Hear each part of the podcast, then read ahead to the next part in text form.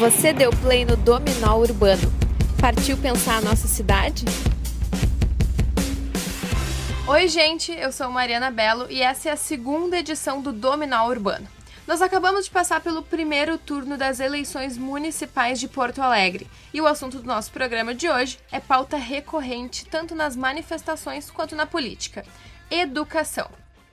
Eu tô aqui pra quê? Será que é pra aprender? Ou será que é pra aceitar, me acomodar e obedecer? Tô tentando passar de ano pro meu pai não me bater. Sem recreio de saco cheio porque eu não fiz o dever. Hoje vamos falar sobre os principais projetos para as escolas municipais aqui da capital gaúcha e alguns assuntos polêmicos, como escola sem partido e educação de gênero e sexualidade nos colégios. Junto comigo nessa edição estão as estudantes de jornalismo Júlia Zago. Olá. Juliana Mastrascusa. Oi. E o estudante de jornalismo Carlos Lando. Oi, gente.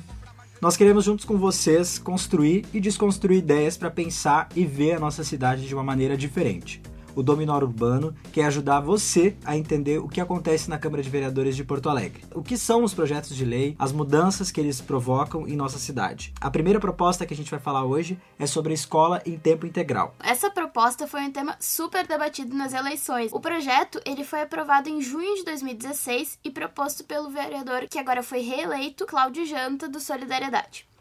A ideia é que os alunos de ensino fundamental e médio tenham, nos turnos inversos às aulas, atividades como teatro, música e culinária. Basicamente, que elas permaneçam mais tempo nas escolas, aprendendo coisas que as aulas normais não oferecem. Uma coisa que vem assim na minha cabeça, de cara assim, gente, é será que as escolas do nosso aqui de Porto Alegre têm estrutura para fornecer essas aulas de música. Isso tudo é muito legal na teoria, né? Mas Sim. não sei se na prática a gente vai conseguir isso. É, na prática essa proposta ela não é bem para ser um cursinho, não é bem para hum. preparar para o vestibular, que é o que a maior parte das escolas particulares fazem, né?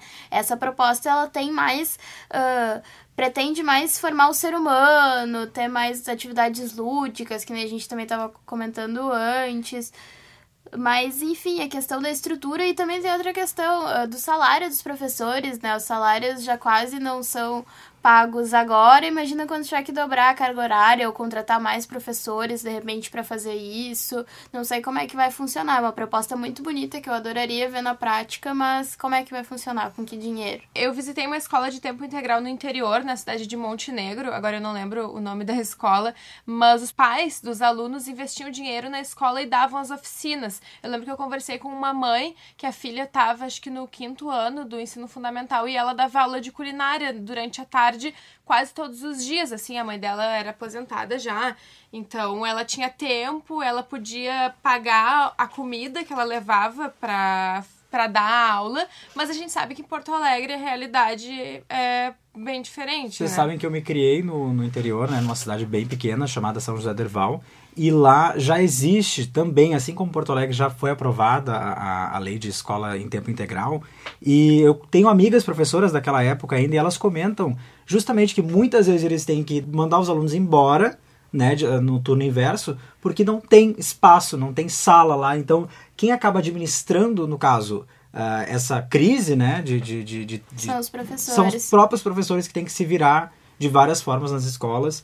Então, a gente tem que cuidar, assim, o projetos... A gente já está acostumado aqui a falar vários projetos de leis que muitas vezes são super positivos, são ideias bem intencionadas, só que entram diretamente em conflito com a realidade que a gente sabe que não é, infelizmente, a melhor possível, né? Mas eu acho que, que a justificativa da realidade, sim, a gente tem que pensar, mas também não tem que ser uma justificativa para não se fazer, né? Eu sim, acho claro, que tem claro. que acontecer isso, mas infelizmente agora a questão fica a cargo da prefeitura, né? A prefeitura tem que implementar isso e, e pensar como fazer, e daí vem a, a responsabilidade do prefeito de querer investir em educação uhum. ou querer investir em outra área. Infelizmente hoje eu acho que não tá se investindo em educação tanto quanto se poderia, né?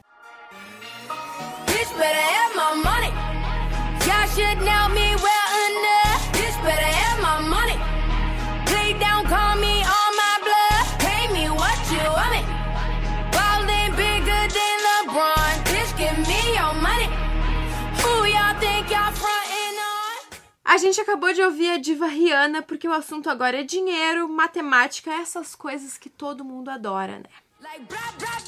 Uh, em junho de 2016 foi aprovado na Câmara o projeto de lei que obriga atividades e conteúdos relativos à educação financeira nos planos curriculares das escolas da cidade. A proposta de autoria da ex-vereadora e agora deputada estadual pelo PPS, Anne Ortiz. Falando em calote, antes de começar a explicar o projeto, eu queria apresentar aqui para vocês Zago, é a nossa caloteira aqui do grupo. E a Primeiro ideia... lugar, pra gente, pra gente começar esse debate, é o que, que eu estou devendo para Eu- o Cadu, hein, gente? Este é o mistério. Eu acho que isso eu posso falar depois, tá, gente? Mas assim, ó, brincadeiras à parte, a ideia desse projeto é estimular desde a adolescência a consciência e a necessidade da necessidade do equilíbrio entre o que a gente ganha e o que a gente gasta, para evitar a quebra e a inadimplência.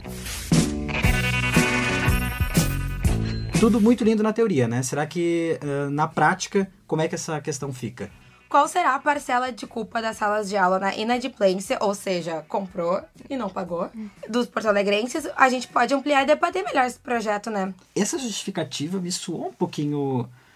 Não sei assim se. Capitalista. É, sabe, gente? Não sei se é esse o caminho, Ju. Não sei o que, que tu acha. Eu assim. não sei se é estimulando já o mercado e a compra e, e a questão de monetarizar tudo desde lá da, da educação básica que a gente vai resolver os nossos problemas sociais, né? Eu não sei se, se a educação, ah, a gente viver com o que a gente tem, é uma questão de, de aproveitar melhor, distribuir melhor a renda da nossa população, não seria uma educação melhor.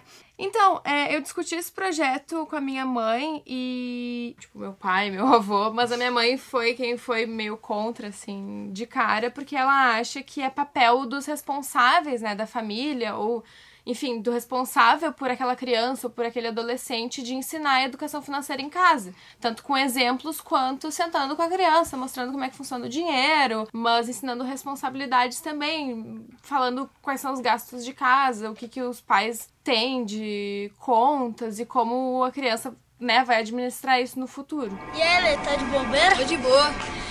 Ixi, tô com uma fome. Vamos bolar um funk? Demorou, só tipo agora.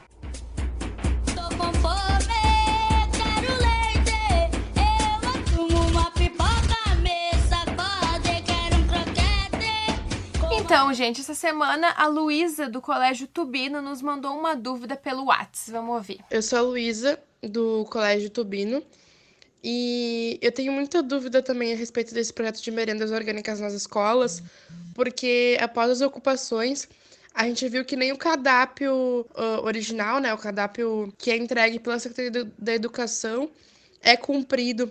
Então, muitas vezes a gente acaba nas escolas, muitas vezes a gente acaba tendo de lanche durante uma tarde toda algumas bolachas ah, e um suco, ou às vezes só as bolachas sem suco nenhum, para passar um dia inteiro de aula.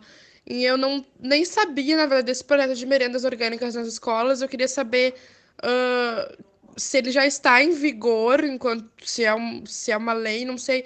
Eu na verdade, não tenho nenhuma, nenhuma informação a respeito desse projeto. Então, gente, a, a Luísa estuda numa, num colégio estadual, né? Que não é responsabilidade da prefeitura.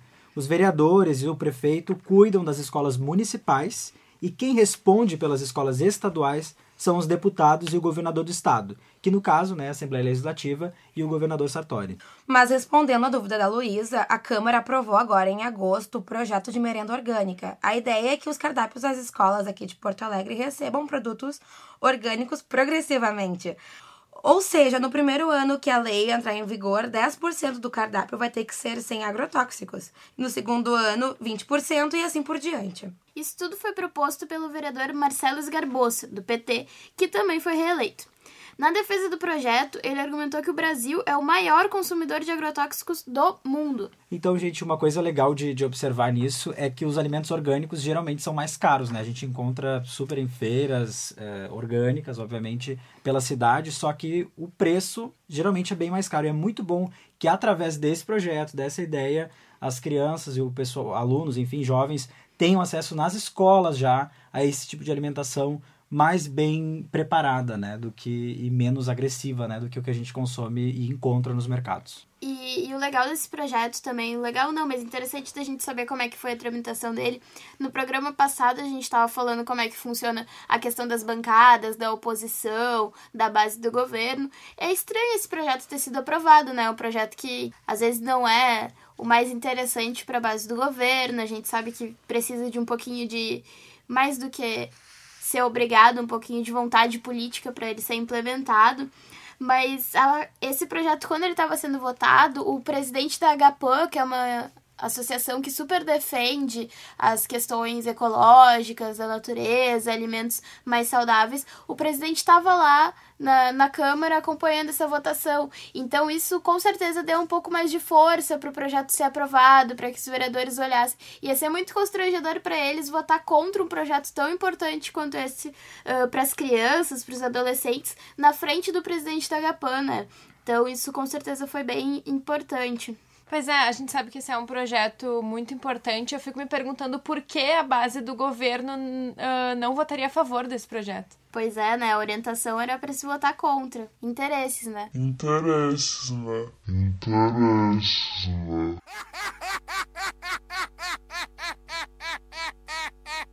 Então, gente, eu acho legal a gente resgatar, né? Que lá em 2006 a, o município já tinha propostas nesse sentido. A vereadora reeleita pelo PT, Sofia Cavedon, apresentou uma lei que prioriza a compra de hortifrutis granjeiros, da agricultura familiar e das hortas comunitárias para as escolas municipais. Hortifruti granjeiros, Juliana. Meu Deus. Então, isso significa que frutas, verduras, que merenda escolar vem da agricultura familiar, né? Resumindo essa palavra grandíssima. Mas acho que isso é legal porque também estimula um mercado legal aqui da, da região do estado. É uma coisa que, que incentiva o Rio Grande do Sul a produzir mais. A gente sabe de onde está vindo. Vocês sabem que lá, na, vocês vão achar que eu tô falando só daquela minha cidade pequena, né? Mas tem mais um, um exemplinho que nesse caso é positivo, né? No outro não tinha estrutura. Mas lá eles têm uma horta da escola, né? É, que é, lá no, dentro do pátio do, da, da escola tem um, um espaço reservado para isso e os alunos vão lá e plantam uma das atividades da escola de tempo integral que a gente estava falando agora há pouco é, é fazer plantar essas, essas coisas essas hortifrutis granjeiras. Legal, muito interessante porque a gente sabe a procedência desse alimento, né? Que também é uhum. é uma das propostas dessa merenda orgânica, tu, né, ter controle da e, procedência. E além disso, acompanhar, né, ter uma relação mais próxima com a, com, com a questão ambiental, né? Com o desenvolvimento das plantinhas, etc. E até tu, se tu pegar as crianças, quando tu começa a ensinar isso, tu pode ensinar consciência ambiental, reciclagem, onde jogar o lixo, não jogar lixo no chão. Acho que isso é super educativo, acima isso, de tudo, né? Acho. Não é só uma questão de saúde e de alimentação. Isso vai educar a criança pra, pra sua vida, né? E também aquela coisa, né, gente? A gente já, a gente, de a gente abordar uma, uma educação mais completa, né? Que que abranja também não só conhecimentos que a gente tem, enfim, na, normais, mas coisas da vida também, né? É, de novo, uma educação que não seja para o vestibular e seja para nossa vida, né? Exatamente.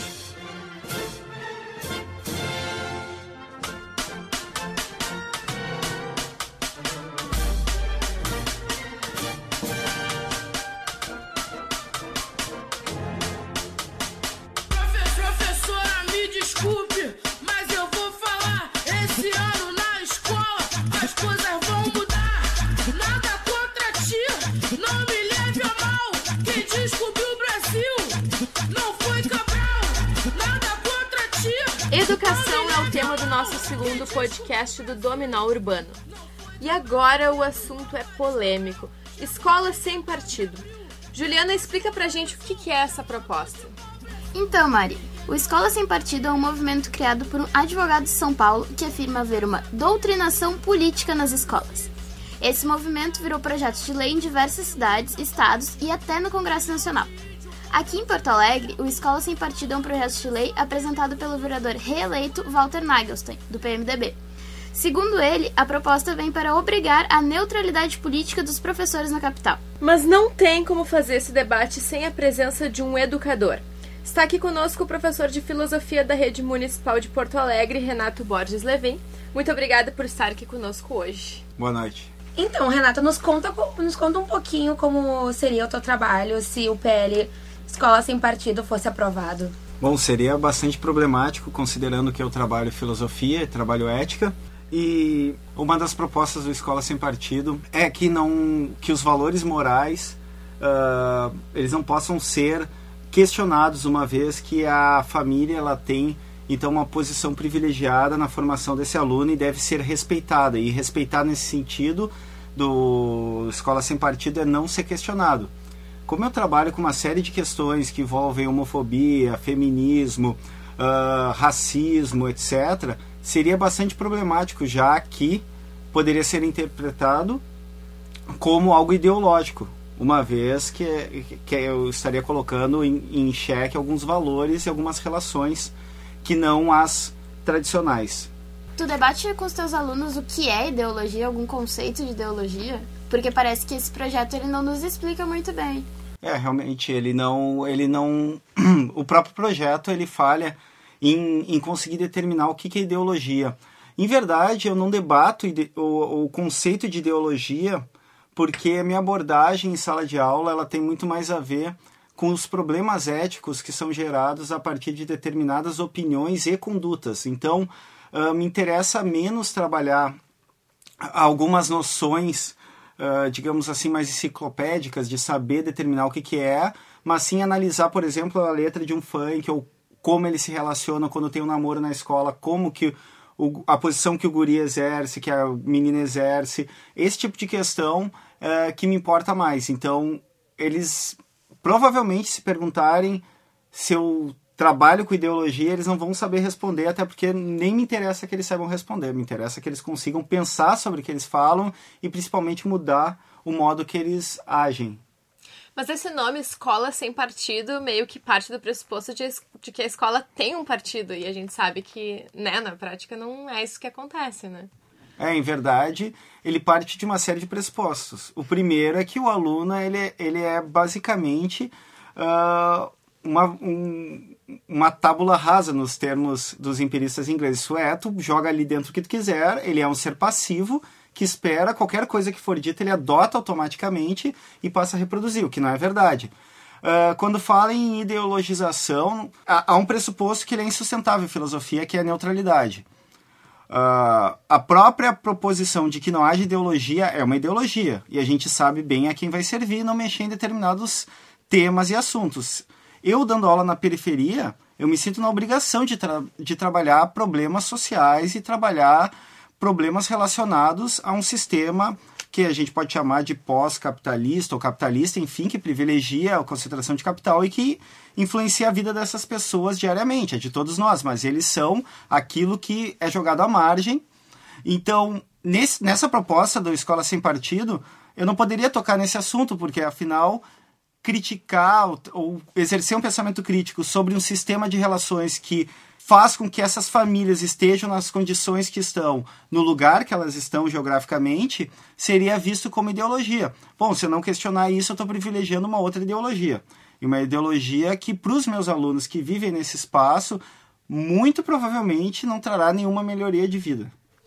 E como é que é teu método didático, assim? Como é que tu dá a tua aula? Tu costuma promover debates? Tu Uh, comenta sobre esses assuntos polêmicos com os teus alunos a fim de, de fazer com que eles pensem um pouco criem suas próprias opiniões. Como é que tu faz, assim? Eu, eu tenho alguns passos na, na minha aula. Um deles é dar um, um certo embasamento conceitual. Isso é, nada muito profundo, mas assim, quando a gente fala de feminismo, o que, que significa o conceito disso? A partir daí, eu trago filmes ou matérias, ou os dois, e muitos vídeos de internet, assim, de pessoas que às vezes eu nem conheço, eu pesquiso e acho. Trabalhei já com vídeos da Juju, por exemplo, uh, também com pessoas que eu não conhecia, meninas falando que o que, o que me importa nesses casos é que pessoas que vivenciam isso falem disso. Então eu tenho sempre a preocupação de dar uma base teórica mínima para saber onde que, onde que se situa essa discussão, mas eu trabalho muito com vídeo e com, e com notícia, que está na mídia. Então eu mudo muito minha matéria. Eu tenho um programa de, de plano de estudos que eu vou adequando ele para o que, que emerge, assim, né, né? O que aparece eu acabo pegando. Então, por exemplo, eu trabalhei em determinado momento assédio, passei dessa matéria, mas surgiu uma notícia falando que uh, uma porcentagem X dos brasileiros ainda uh, torna a vítima culpada. Bom, peguei essa notícia, e eu trouxe para aula. Então eu acabo modulando minhas aulas para o que está de assunto emergindo. Então esse foi um dos casos, mas o vídeo ele funciona muito bem. É, se escola sem partido fosse aprovada, provavelmente essa tua metodologia, esses assuntos que tu aborda seriam denunciados, né, por não se enquadrar dentro dessa proposta. Mas a gente recebeu vários áudios pelo WhatsApp de estudantes aqui de Porto Alegre vamos ouvir um deles aí.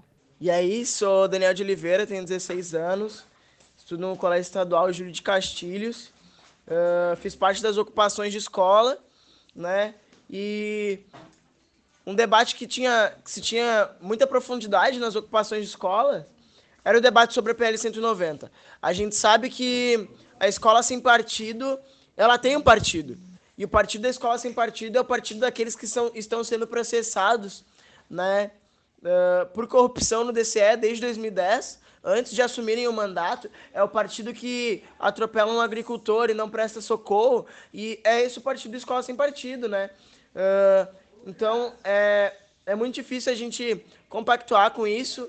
Uh, uma lei, uma PL racista, né, que priva o debate de negras, negros e de religiões uh, afro nas escolas, que já são privados, por exemplo, né, priva mais ainda de, de, não poder fazer o debate. Então, eu, a pergunta que eu faço aqui é como é que tem gente que apoia esse, esse, essa PL? Bom, eu preciso dizer que eu concordo basicamente com tudo que foi dito.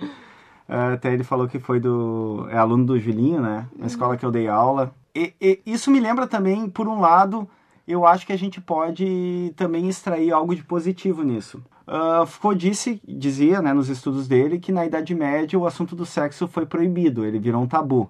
Mas isso não fez com que o, que, com que o assunto deixasse de existir ou que as práticas desviantes de sexo não, não existissem mais. Ele disse que essa proibição foi um modo de fazer falar.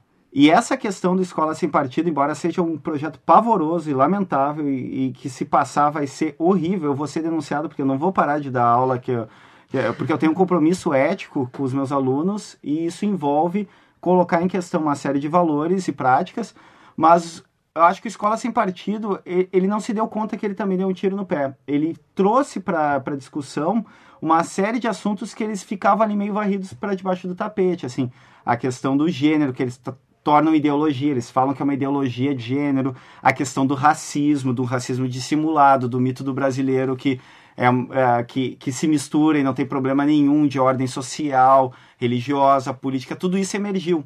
Então eu acho que a gente pode tomar por esse lado. O que leva alguém a apoiar isso?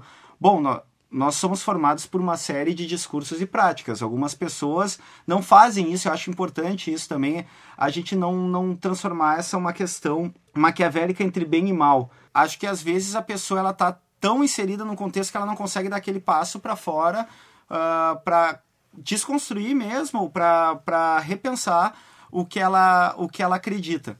E muitas vezes uh, isso de desconstruir, de repensar, vem dentro da sala de aula, nas aulas de história, de filosofia, de sociologia. E eu fico pensando, o Daniel, que acabou de nos mandar o áudio, ele participou das ocupações das escolas. Será que, que essa ocupação, essas ocupações teriam acontecido num, depois de 10 anos de escola sem partido, de uma criminalização dos professores, uh, para não ensinar as coisas que hoje são ensinadas, não estimular um pensamento crítico, que não vai tornar as crianças de esquerda comunistas, mas sim vai estimular um pensamento crítico, como sim, a gente está tá colocando aqui. Por, por isso que eu, que eu retomo o que eu acabei de dizer de uh, se, se aprovado esse projeto, eu vou ser denunciado, porque eu sinto que eu tenho uma, um compromisso ético uh, com os meus alunos. Não quer dizer que eu, quero, eu queira formar alunos que pensem igual a mim. Isso é um fracasso total para um professor de filosofia. Mas sim que Uh, bom, não é por acaso que na ditadura não havia aulas de filosofia e sociologia e tinha moral e cívica. Uh, há uma formação, os, os poderes sabem que os discursos que são legalizados ou que são hegemônicos, eles formam determinadas subjetividades. Olha o tempo que a gente demorou enquanto país para abrir as possibilidades uh, de pensamento e de modos de existir mesmo, modos de viver, que a, que a época da ditadura era bem claro que era proibido e que era permitido. E a gente sabe o que, que foi privilegiado e que tipo de vida e que tipo de relação afetiva uh, de trabalho que foram privilegiados nessa época.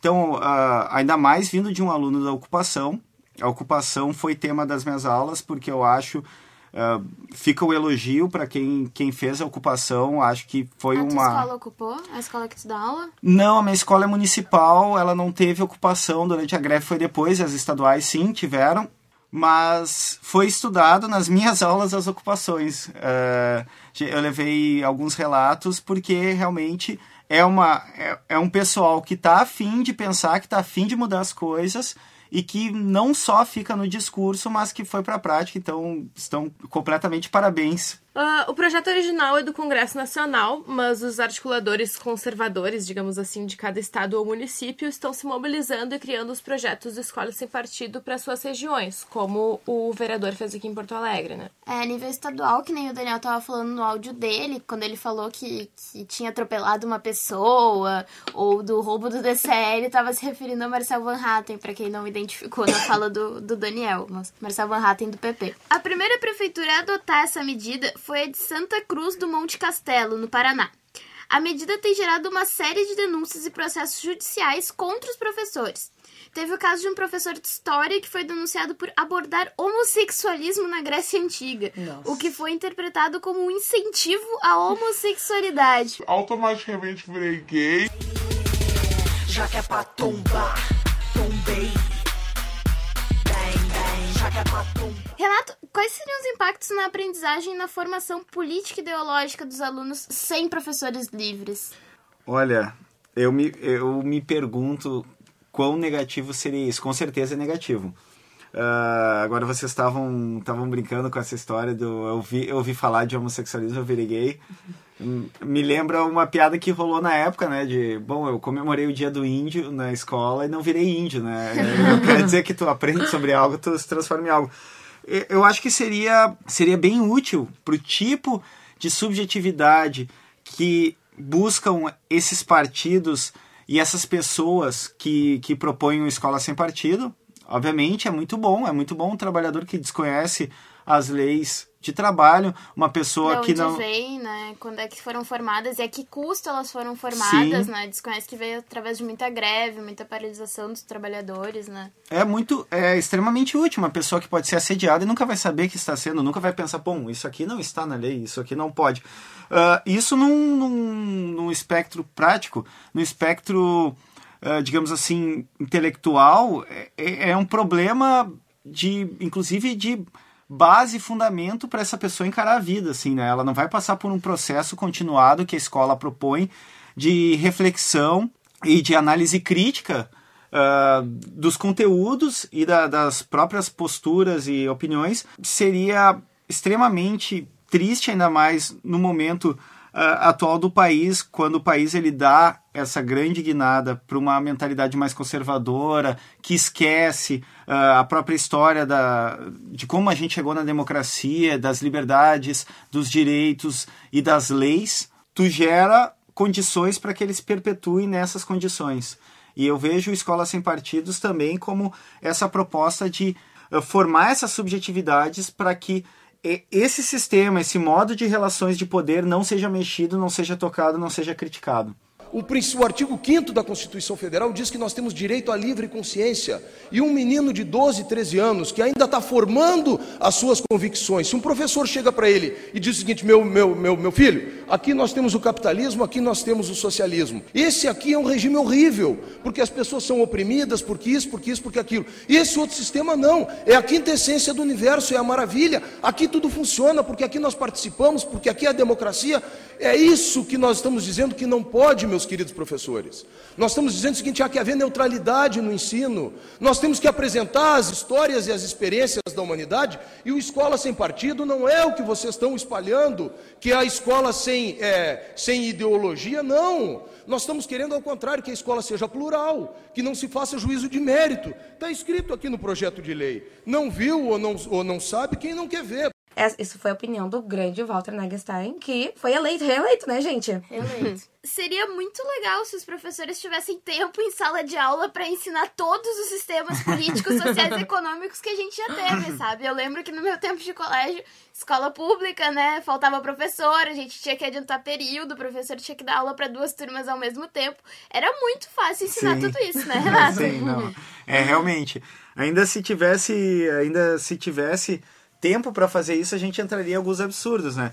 Por exemplo, trabalhar com racismo, eu vou dizer, meu amigo, você pode ser um racista, é uma opção. Veja bem, a Alemanha, em 1939... Veja bem, Donald Trump nos É, Estados Donald Unidos. Trump não gosta de mexicanos. É uma opção válida. Eu não quero se- te doutrinar, meu amiguinho. Mataram uma criança indo pra escola. Na televisão, a verdade não importa. É negro favelado, então tava de pistola. Inclusive, ah, sobre a minha perspectiva filosófica, o embate, a tensão e, inclusive, a, a coisa do inconfortável, não ser confortável aquilo, aquilo me atingir, é necessário para o pensamento.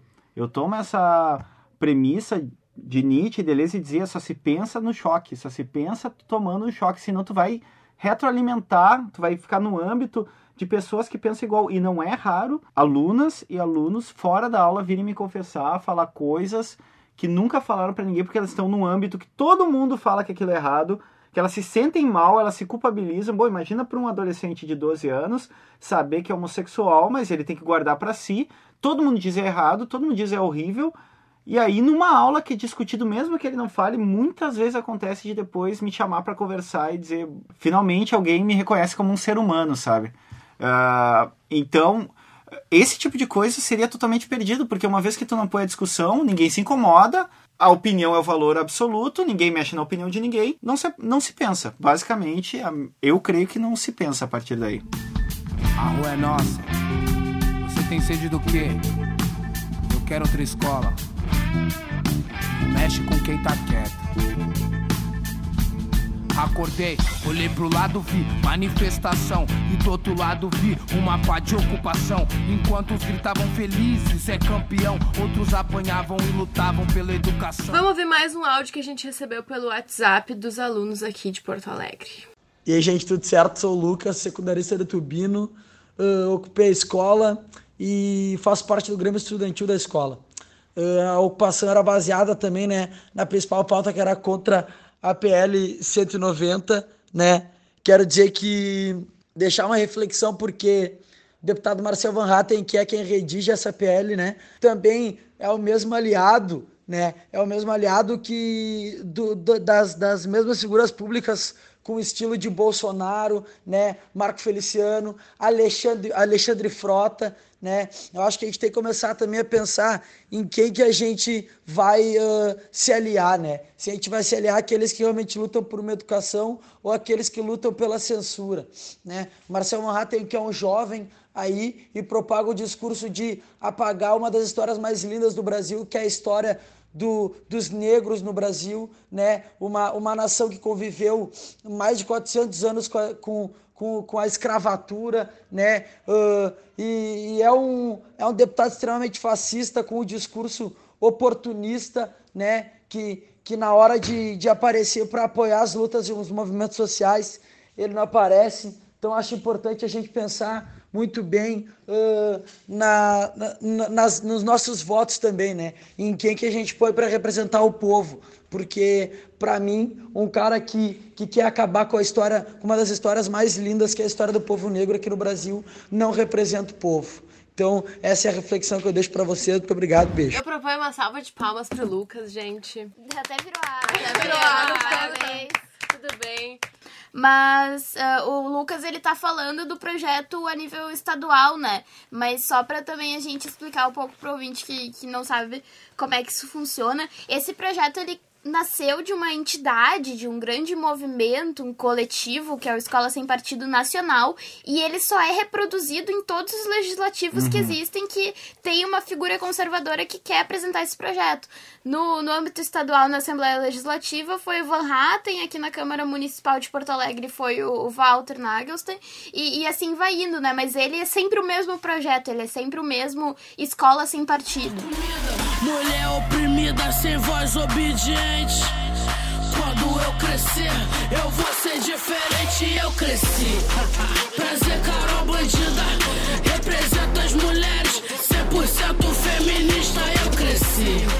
Prazer, Carol Bandida. Representa as mulheres, 100% feminista. E ainda, dentro do projeto, falar sobre feminismo e homofobia é doutrinação ideológica e imposição da ideologia de gênero nas escolas. Isso significa que, em pleno 2016, questões sobre a vi- a violência contra a mulher e a diversidade da orientação sexual seriam assuntos reprimidos, mesmo com todo o histórico de luta. E, e é engraçado, né? Porque assim, eh, eles querem reprimir a, a educação sobre feminismo, violência contra a mulher, e só tem quatro vereadoras mulheres aqui em Porto Alegre, né? A gente vê como é bem grande, né? O nosso feminismo na sociedade. É, eu vejo também como uma tentativa, essa tentativa de despolitizar a nível educacional, ah, ela já ocorre no nível, digamos assim, eleitoral.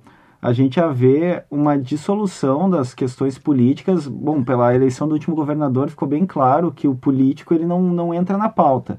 É mais na, na, na conversa do bom, esse aí sabe trabalhar, esse aí é engravatadinho, esse aí sabe o que faz.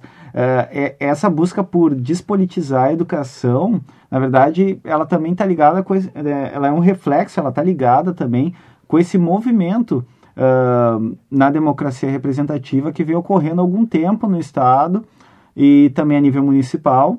Então, ah, cada vez menos a gente vê siglas partidárias, a gente vê ah, bandeiras de partidos. E tu não sabe o partido deles. O meu partido é sempre o Rio Grande, o meu partido é Santa Cruz, o meu partido é a cidade onde eu tô.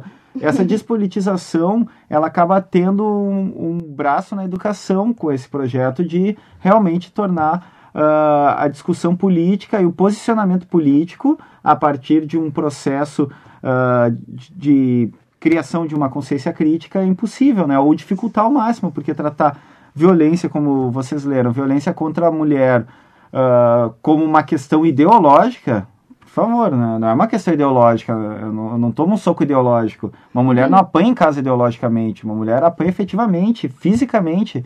E isso se é tornado ideologia das coisas mais perversas que eu, que eu vi nos últimos tempos na educação.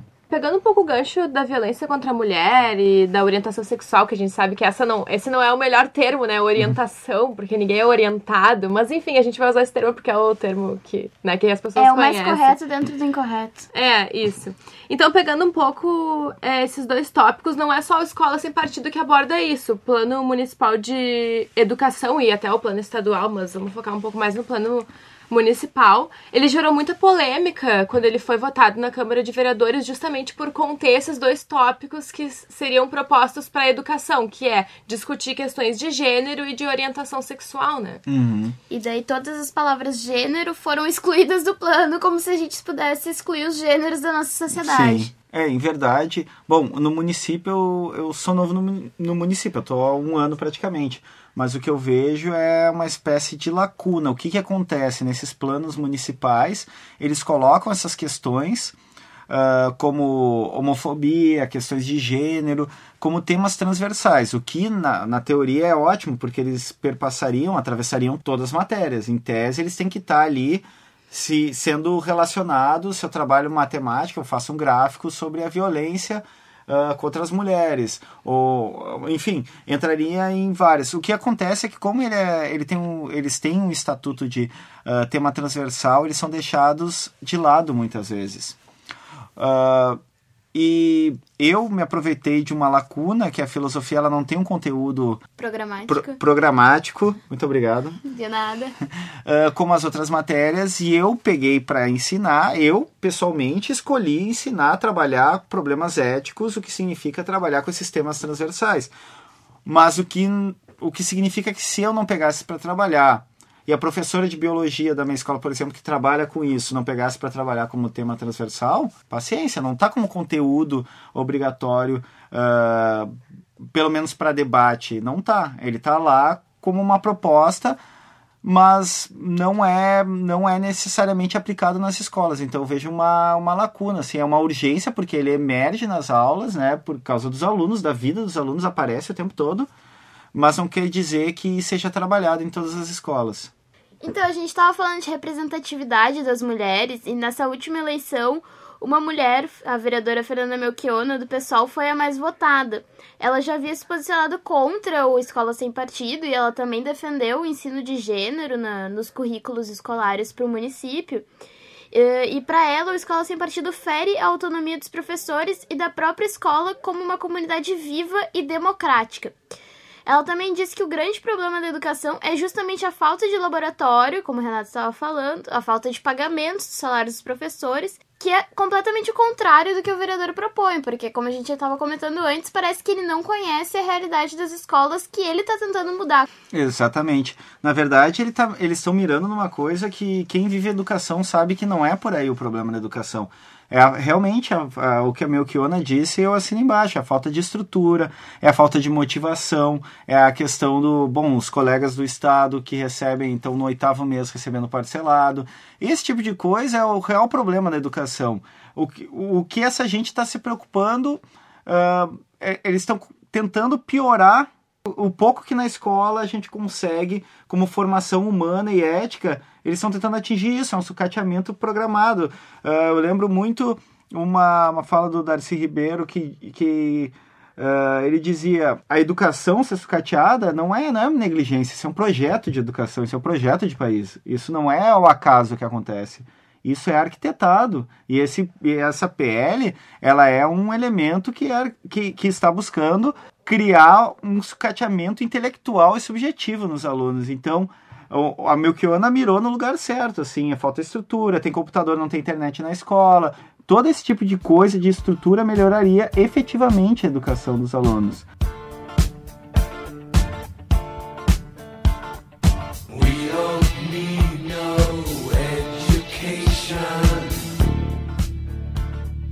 Renato, muito obrigada pela tua presença aqui no segundo Dominal Urbano, que tratou sobre educação, escola sem partido, plano municipal de educação.